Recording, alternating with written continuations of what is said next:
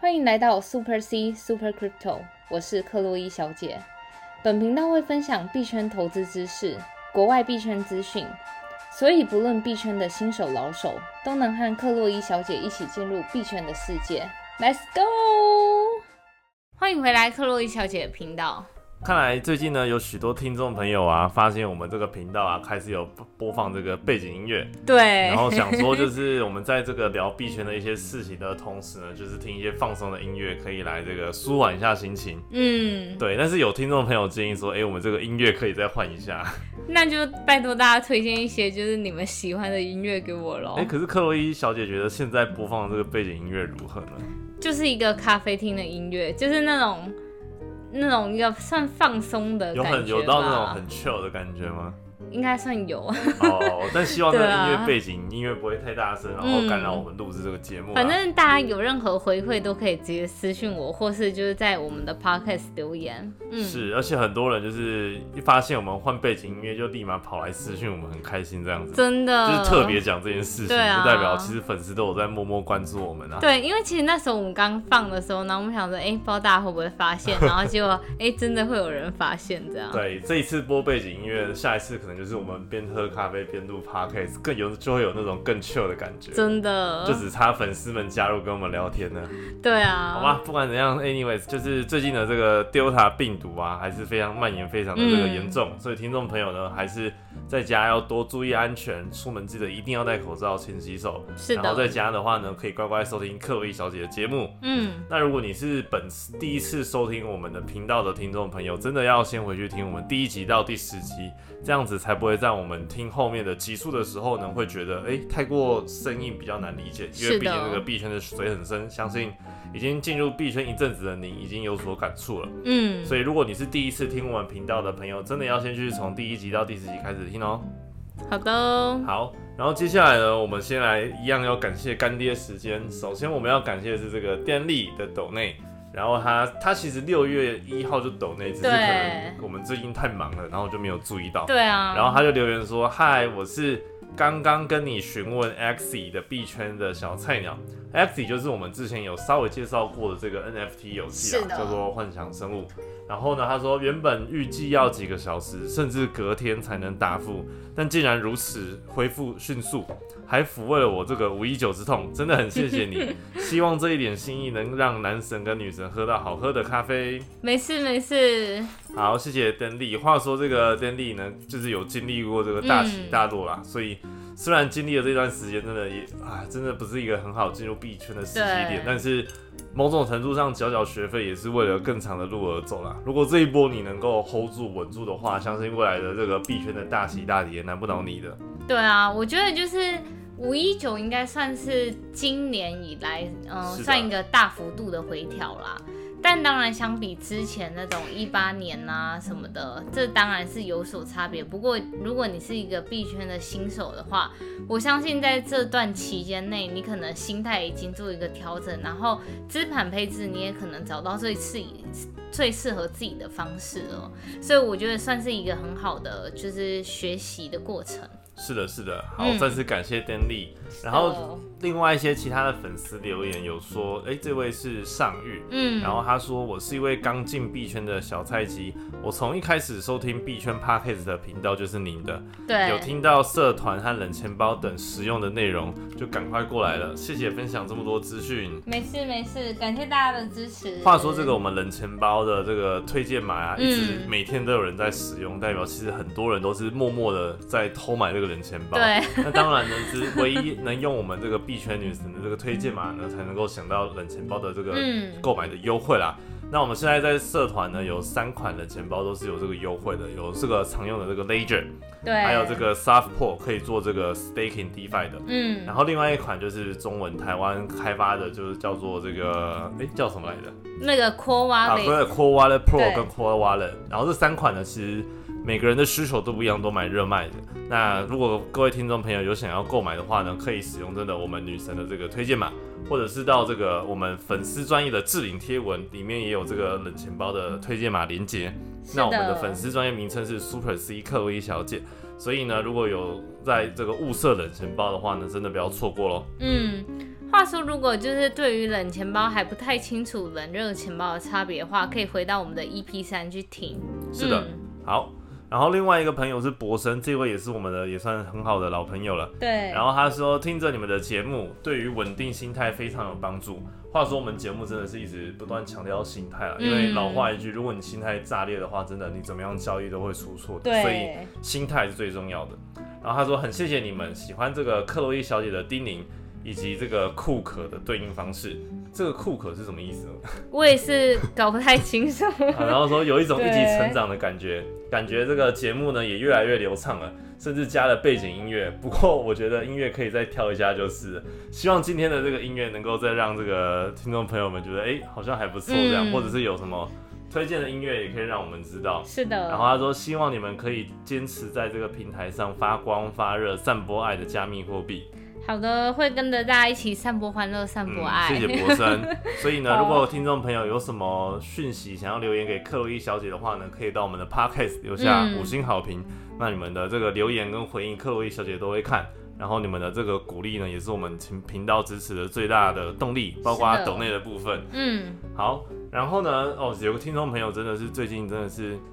他就是因为我们那时候在 EP 六十七有介绍那个 Boy App，最近不是又火一波了吗？对。然后不知道是不是这位朋友，就是后来听了我们的这个频道之后，跑去买 Boy App，但是就是一个很荒谬的事情，就是没想到这个 Open Sea 啊，就是这个 NFT 的这个交易的平台啊，竟然会有。Boy App 的仿冒品，对，真的是第一次听到。我也觉得就是蛮诧异的，因为其实那个 Simon 他私讯我的时候，我那时候他给我一个链上数据，我就去看，然后我就去看那个交易，然后我就发现那个就是收款方很怪的点是，他就是一把钱打给他之后，他给他那个假的 NFT 还是什么之后，他立马就把拿到那笔钱转到他另一个钱包里面去了。所以一般来说，就是假设我是一个就是开发商的话，我可能就是。会把钱放在那里，就是一阵子，不会就是立马的转走，但他是立马的转走，所以我猜他有可能其实也知道自己卖的就是都是一些假货，所以他一收到钱他就马上撤掉了。对啊，是，所以连这个官方就是公开的这个 Open Sea 的交易平台都会有这种 NFT 的假货出现。但这位听众朋友们，也是也好很好心的，就是希望我们可以提醒其他的听众朋友，就是真的要注意这种仿冒品，尤其是你有在玩 NFT 的。想要收藏的，对啊，就算连最大的这个 Open Sea 这个开这个 NFT 的平台。都会有这个仿冒品的现象，但好险最后呢，就是这位听众朋友最后还是有得到这个 Open Sea 的理赔啦。可是他那个理赔，他就说其实他只付你那种交易手续费的理赔，就是二点五帕啦。哦。因为那个 Open Sea 的平台，它其实也只是收到这个交易手续费，真实那幅就是 NFT 作品的钱，还是都已经打给了那个就是假冒品贩售商。然后当然就是 Simon，我觉得 Simon 真的很好，是他。就是私讯克洛伊小姐说，一定要提醒我们的观众，第一点是，就他在这整件过程学到第一点是，OpenSea 平台不要大家以为就是它可以信赖，大家在购买产品的时候也要多少的保持一些警觉性，因为他当时购买这个 Board App 的价格其实很便宜，然后我就想说，哎，Board App 我自己去看不是就是最便宜起跳是一块意思，然后他买好像是小于零点五意思。然后，所以第一点是大家就是也要有警觉，有可能会有假货。然后第二点，他是说如何怎么辨别假货呢？一般你在购买就是那个任何一幅 NFT，在那个 OpenSea 上面，它平台有会有一个，就是你在点击购买的，就是之前。他会提醒你说，平台的对于这个卖家的信任指数是多少？那他当时就有截图说，哎，那个卖家的信任指数是非常的低的，这样。只是他当时是因为第一，他也没有用过 OpenSea 平台，所以没有去特别注意。然后第二是他当时就会觉得 OpenSea 怎么可能会有假货这种东西？对啊，嗯，所以呢，真的很感谢这位听众朋友。那未来如果有听众朋友要在这种 NFT 的平台上购买收藏品的话，真的要注意这个来源或者是假货。对，虽然在虚拟货币真的是全部都去中心化，而且交易都是这个不可逆的，而且也找不到真正的这个卖主。嗯，所以在这个平台上交易还是要多加小心的。是的，好的，那我们来回来这个今天的盘市。今天的盘市。呢，就是因为这几天已经连涨这个两三天了嘛，所以大盘休息一下是一个非常正常的现象啦。那今天比特币的价格是来到了三万四千七百零八，跌幅是负三点一 percent。然后以太币的价格呢，继这个两前两三天好像。听说是在为了这个呃 EIP 一五五九做准备，开始酝酿了，所以涨幅蛮猛烈的。嗯，那今天的跌幅呢是这个负一点三一 percent，价格是来到了二一四七。然后 B M B 的价格呢是二九二，跌幅是五点五五 percent。所以其实今天的这个回调呢，不知道是不是另一波的下跌，或者是只是这个上涨猛烈的这个缓冲。那我们频道其实也是不断的呼吁各位听众朋友，就是没有人能够准确预测行情。对，所以你的心态一直都说的非常的重要。还有这个永远不满仓，然后适时的保留银弹，然后等待下一次的加仓，因为没有人知道这个底部在哪里。嗯，那每个人就按照自己的这个风险控管程度去做这个资产的配置。是的。当然，如果你在这个这个震荡的行情持有现货，算是可以比较睡得着觉的。所以，如果你有在操作合约的话，真的要，如果真的有在操作的话，这个停损真的要设好，不然你一吃可能就是吃两三根的这个十几趴的跌幅的话，那可是非常难受的。好，那这个盘势的部分，接下来呢，我们来看一些最近的一些币的消息啦。然后首先呢，第一个消息呢，我们要来看到是这个 Cardano ADA。那 ADA 的呢，其实我们之前在这个 EP 五十五有介绍到这个 Cardano 呢即将上线这个智能合约啦。嗯。然后这个智能，其实这个 Cardano 呢，我们一直在频道讲，就是它的这些功能啊，或者是它的链是走这个 Proof of Stake 权益证明的这个协协议。其实算是体质非常好的链，但这个体质好跟这个币价是不是有一个正比？当然还要有很多的因素去做验证，包括社群推动啊、资金流动等等的。嗯。但是呢，ADA 会不会是未来的这个潜力币？但还是要去评估一下。但是至少我们知道是它在整个虚拟货币世界，它有解决了一些现实的问题。像我们常讲的，它在这个南非。的国家，然后有跟政府合作，跟教育单位合作，透过这个区块链的技术，嗯，去解决一些现实的这个问题。对。那 ADA 呢？最近这三个礼拜啊，其实增加了五万个的这个质押的账号，意思就是说，这个越来越多的 holder 在这个 ADA 上面做这个储蓄嘛。应该来说，其实呃，应该说是像是一般呃这种小币啊，他们很常会有提供那种。就是项目开发商会提供那些质押的一些活动，质押活动变相的来说就是给你高利息啦，高的 APR，让你去想要把币锁在那里面赚取它的利息。那为什么小币开发商一般都会想要做质押的活动？它最主要的问题就是他不想让它币价太过浮动，因为小币最大家最为所知就是它一天可以涨乱喷乱飙，对它一天也可以涨一百 percent，但一天同时也可以跌一百 percent，所以就是这就是项目开发商想就是做一个稳定币价的动作啦。然后再就是呃另一个问题是，哎另一个原因也有可能是因为。其实今年八九月智能合约就要上线了。其实我们在之前 EP 五十五有介绍到 ADA，它即将就是开发它的智能合约的项目嘛。是。因为其实 ADA 早在三月的时候，叫有一个叫 Mary Hard Fork 的东西，Mary Hard Fork 在那个就是活动之中，就在那个开发项目中，你已经可以在那个 ADA 的链上自己创造自己的币。对，它这个 Mary Half 也是某个硬分叉，是不是？对，就是一个硬，有点像是硬分叉，就是有一个新的功能上线，也是一个系统升级的概念。对，然后再接上就是今年的八月、九月智能合约上线，就等于说整个主网几乎就是跟以太坊的功能非常像，因为以太坊现在最主要的两大功能，第一是让平台项目方可以自己去开发他们的自己的平台币。然后第二是就是增加了智能合约的功能，然后就是因为这两个功能相辅相成，所以会吸引了很多的用户去就是他们的链上做一些就是呃开发项目啊等等等等的这样子。了解。所以其实因为 DeFi 啊自这个二零一九二零二零开始爆红以来，这个以太坊的这个链上面的这个生态系啊，已经就是出现了非常多的这个 DeFi 的项目，像我们熟知的 Uniswap。Sushi Swap 等等。所以以太坊在整个虚拟世界就是担任二哥这个霸主的地位，当然是不可动摇的。那我们一直说到这个 Cardano 这个链啊，就是因为它一开始的定位就是比较走，就是想要解决这个现实问题。是的。所以其实一直以来这个 DeFi 项目很少出现在这个 ADA，一方面是这个可能生态系还不够完整，这个智能合约啊，或者是。它的这个呃，就是可以让开发商去开发自己的平台币等等的，都还要透过时间来验证。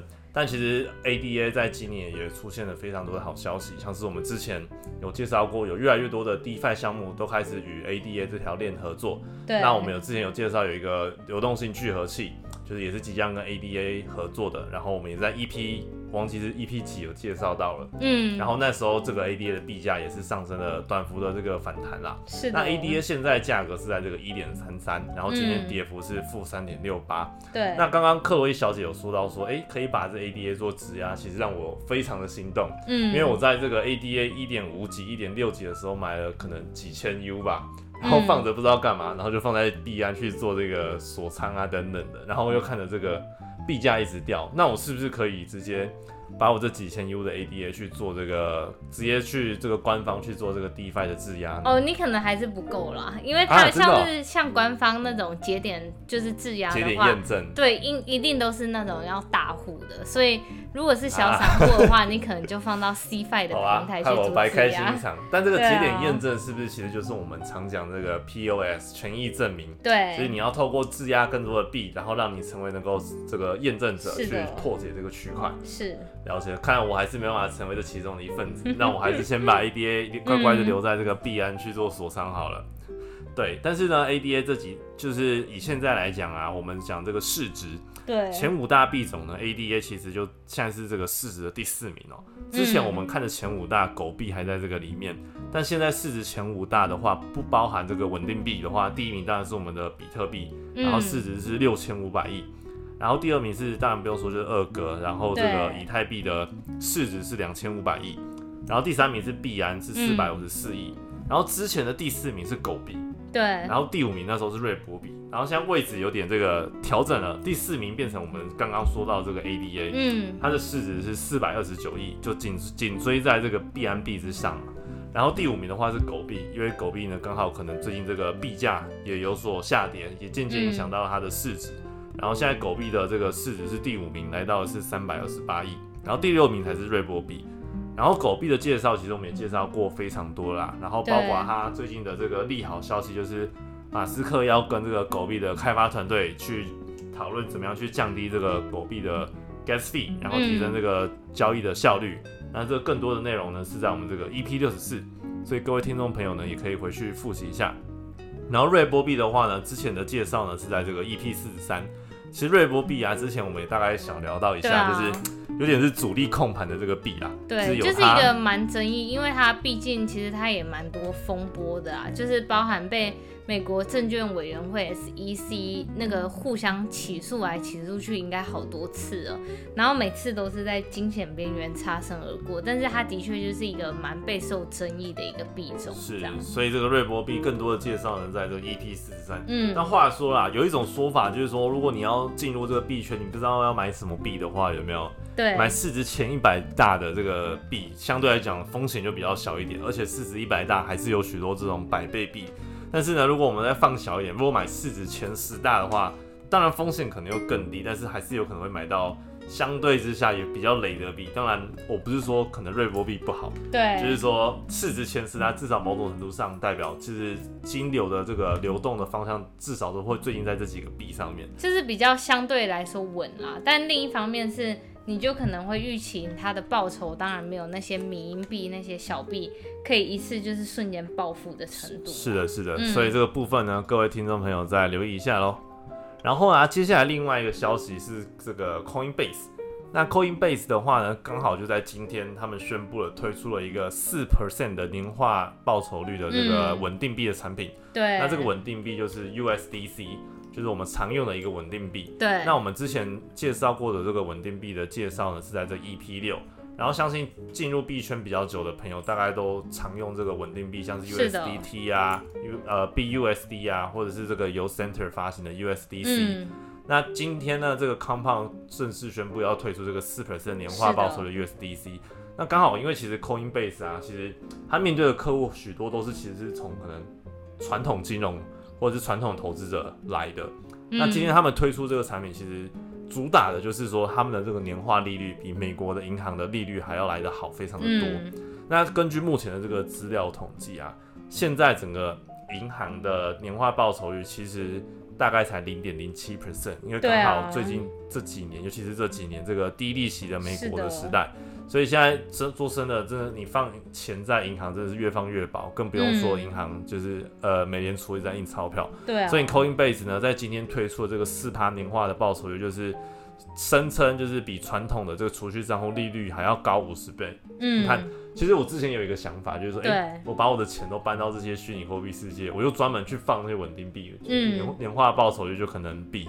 一般的银行的存款要来的高，对，但是我每次都是会，你知道，就是 手贱，就是你放进去，然后就全部都把它交易光了。对，所以其实原本都会有这个想法，但最后就是会手痒一下。对。但今天 Coinbase 推出这个四 percent 的 USDC 的产品啊，确实还蛮吸引人的。嗯，是啊。嗯。然后话说，就是刚我们介绍到那个 Compound，Compound 它其实是一个去中心化的借贷。Compound 的话，我们之前比较少介绍，但是。刚好，因为今天这个 Coinbase 推出的产品，其实 Compound 这个去中心化交易所呢，也有一个类似的产品，然后它也是主打这个年化报酬率四趴啦。嗯，对啊，然后它那个它的特色就是，我觉得 Compound 这个消息非常特别，因为它有点像是呃 DeFi 进军 CFi 的世界，因为原本的去中心化借贷是完全没有中间机构参与，而且它就是。你用户钱进来，然后他就是完全用 address 你的地址、你的钱包地址。但今天他这个提供的四趴是，你可以直接打你的美金进去到他的那个 compound 里面。然后这之中，因为它细节没有多透露，可是你今天如果想要直接从美金，就是真的美金直接打进去 compound 里面，某种程度就会牵涉到你的那个。银行账户啊什么的，那这就变相说，其实它有点像是要 DeFi 进军 CFi 的世界啦。是，所以其实现在 DeFi 的这个平台币也好，或者是它的这些质押的项目，虽然年化报酬率很高，但是某种程度上，这个去中心化交易所跟这个中心化交易所推出的产品，还是会有一些打对台的状况。嗯，虽然有一些他们可能是这个互串 API 啦。就是诶，把去中心化的项目拉到中心化的这个交易所去卖等等之类的。但确实，Coinbase 推出的这个年化报酬率的四趴产品也是蛮吸引人的啊。嗯，对。但可能对于我们一些平常进入币圈的朋友们，平常有在玩 DeFi 的，或者是像其实币安有时候会推出这种年化报酬率可能也有十趴的这种稳定币，但那个机会就是。可遇不可求啦，是的。但至少这个 Coinbase 推出了四趴，面对尤其是它面对更多广大的传统金融的客户，其实是一个蛮大的消息。嗯，那不知道各位听众朋友是不是都像我一样，就是诶声称要把这个钱放到这个去中心化或非呃中心化交易所的稳定币，可以领五趴、八趴甚至十趴的年化，然后又可能收养把它领出来呢？或者说你会真正乖乖的，就是锁在这里面，然后等到。哎，就是想拿出来用的时候再拿出来用，那就是可以再考虑一下。那当然，其实我也是蛮想像这个克洛伊小姐一样，就是能够把这个 DeFi 玩的这个得心应手啦。因为其实说真的，DeFi 还是有很多的项目，对，它报酬率是非常高。当然也有不少的这个闪电贷等等之类的对啊，DeFi 也是有很多很雷的，所以大家就是最近也是要很注意啦。尤其像是币安智能链上面的 DeFi，非常非常危险。近期对，好吧。那今天介绍的这个 ADA 呢，不知道各位听众朋友有没有持有这个 ADA，或者是说会不会想把这个稳定币，像 USDC、BUSD，就是稳定的可能可能锁个几千 U 甚至几万 U，在这个稳定的这个年化报酬率上面呢？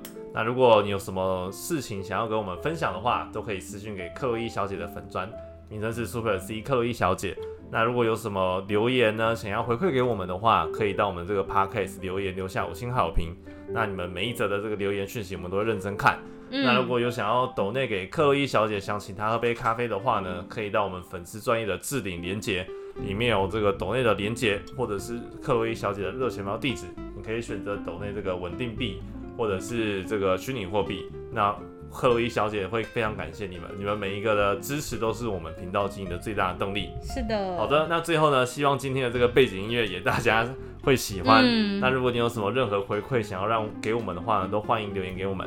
那我们今天的节目呢就录制到这边，我们下期再见。See you。